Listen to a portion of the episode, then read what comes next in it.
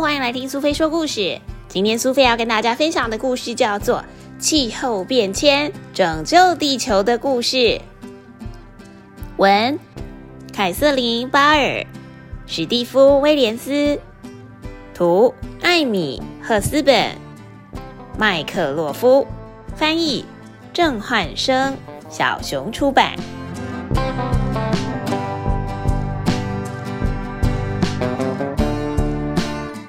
数十亿年前，地球无比的炙热，有一条条蜿蜒的红色岩浆，伴随着滚落的黑色岩石，在燃烧的地球表面慢慢的流，慢慢的流。火山爆发，使得团团的尘埃喷上了天际，混合了各种有毒的气体，将地球包覆，形成了最原始的大气层。随着时间过去，地球慢慢降温，云朵开始形成，熔岩逐渐冷却。来自外太空的彗星夹带着冰块撞上了地球，在地球上融化成水。地球开始降雨了。原本又黑又红的地球，渐渐随着海洋水位上升，变成了一颗蓝色的星球。最初的生命就是起源于海洋。有一天，小小的蓝绿菌开始靠着阳光生长，过程当中释出了氧气，地球的大气层开始改变了。又经过一段时间，随着食物生长，空气中的氧含量开始增加，这种新生的气体氧气就像一面盾牌，为地球挡住了炽烈的阳光，让动物在陆地跟水中都能生活。生命持续的演化，很大只、很大只的巨型蜻蜓栖息在蕨类上，两栖动物则是在水里。偌大的蝎子跟各种昆虫穿梭在湿滑的森林当中。这是二十三亿年前到三亿年前的地球景观。新芽朝着日照生长，腐烂的植物则沉在沼泽底下。经过了千百万年的时间，这种生命周期让死去的植物转变为煤炭。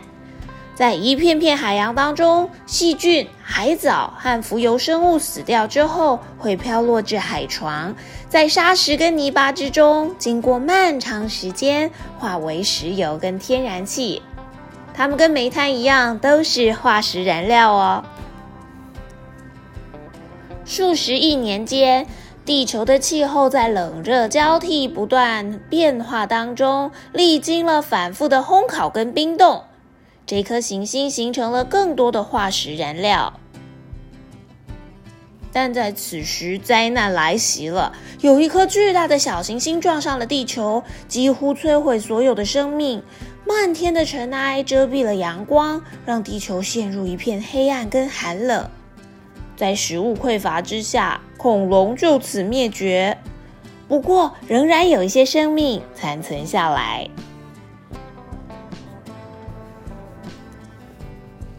随着时间的推移，炙热的阳光穿过尘埃，小行星撞击地球产生的雾霾渐渐散去了。当人类发现燃烧化石燃料可以产生能源。便开始焚烧石油、天然气跟煤炭。新能源显然改变了众人的生活。我们开始搭火车，开始在繁忙的工厂上班，开始在温暖明亮的家中生活。六千五百万年到西元一八五零年代。哺乳类动物接管了陆地，生命又再一次的大爆发。数十万年当中，人类一边演化，一边在全世界探险，学习各种技能，吸收知识，并且与大自然和谐共处。但是，燃烧化石燃料会产生一种称为二氧化碳的气体，这种气体的浓度在大气层中逐渐累积。人类在地球上的时间不长，却已经开始改变空气了。西元一八五零年代到现代，世界不断的发展，人口数量急剧攀升，人类对于土地的需求越来越大，因此树木遭到砍伐，森林逐渐消失。不过家畜会增加大气里面的另一种温室气体，这就叫做甲烷。甲烷主要来自动物的打嗝跟放屁，就跟二氧化碳一样，甲烷也会把热度困在地球，让温室效应恶化。这种有害的气体也会从腐烂的城市废弃物跟融化的极地沼泽中释出。随着各地温度上升，原本冰冻的沼泽融化，大小如葡萄柚般的远古甲烷气泡从升温的地表逐渐被解冻。为了了解气候变迁的前因后果，科学家也会研究被深埋在冰川跟极地冰层里面的远古气泡。在夏威夷火山山顶的蔚蓝天空之下，有一名科学家正在测量空气中的二氧化碳浓度。他绘制的图表显示，二氧化碳浓度正在上升，这代表困在地球上的热气越来越多。现在全世界都在看着科学家们记录这条日益上升的曲线。机灵图表显示出有史以来最快速的气候变迁。气候变迁对地球来说代表着什么呢？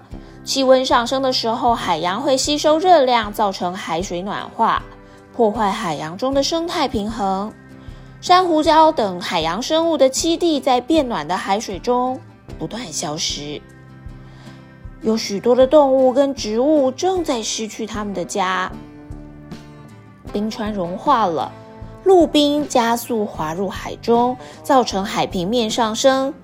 世界各地沿海的潮汐水位也越来越高了，连带威胁到海龟，还有其他会在沙滩上面筑巢产卵的动物。海平面上升会淹没陆地，让生活在低地跟小岛的动物和人类陷入危机。随着极冰融化，北极熊跟企鹅的繁殖和觅食更加困难，因为它们赖以为生的冰层正在消失。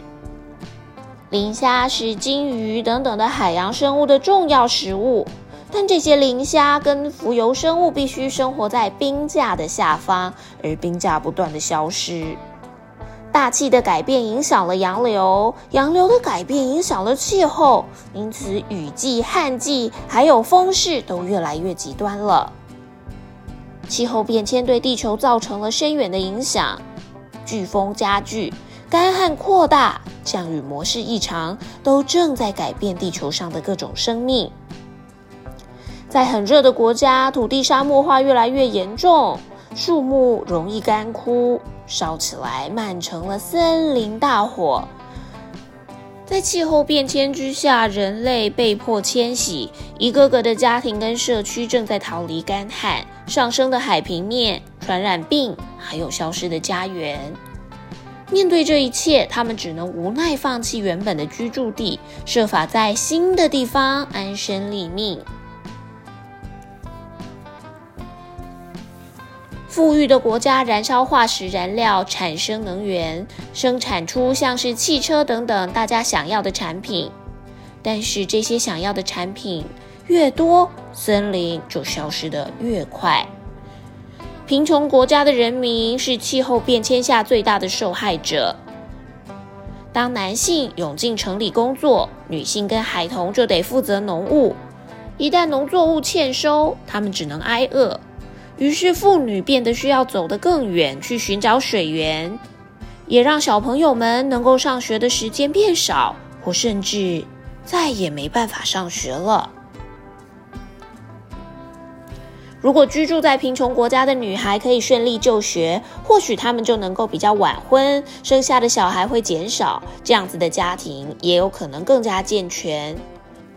从偏远的冰川、黑暗的森林、高耸的山顶、繁忙的城市到深邃的海洋，科学家们正忙着测量地球上各个地方的改变。他们发现，大自然有助于减缓气候变迁的发生，特别是海洋跟森林的效果最为显著。在日照所及的海域，不计其数的小型漂浮植物会吸收二氧化碳，利用这种气体成长。在陆地上，温室气体则会被树木吸收，这些树木甚至可以将碳储存几百年之久。但是，当海洋变暖，海水吸收温室气体的能力变得不如以往。当森林被砍伐或是焚烧，碳也跟着飘回空气当中，就会大大降低海洋和森林减缓气候变迁伤害的能力。如果我们能够好好的守护海洋跟森林，就能阻止温室气体的累积，减缓全球的气候变迁。亚马逊是世界上最大的雨林，它对于减缓气候变迁有非常大的助力。但是，就算是这么大的雨林，也在消失当中，因为亚马逊雨林中有广大的土地被居民滥垦。这些土地被开垦是为了当年的牛只还有作物，而这些作物又是为了供给给饲养在远方国家的家畜。我们生活中大部分的能源，至今持续仰赖燃烧化石燃料。但有一种新能源正在改变世界，那就是绿色能源。它的力量来自于太阳、风力、潮汐跟波浪。这些替代性的选项都属于可再生能源，它们取之不尽、用之不竭，却不会污染地球。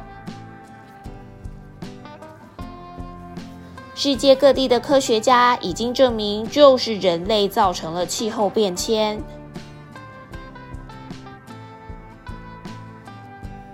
而人类也已经找到方法可以化解气候危机。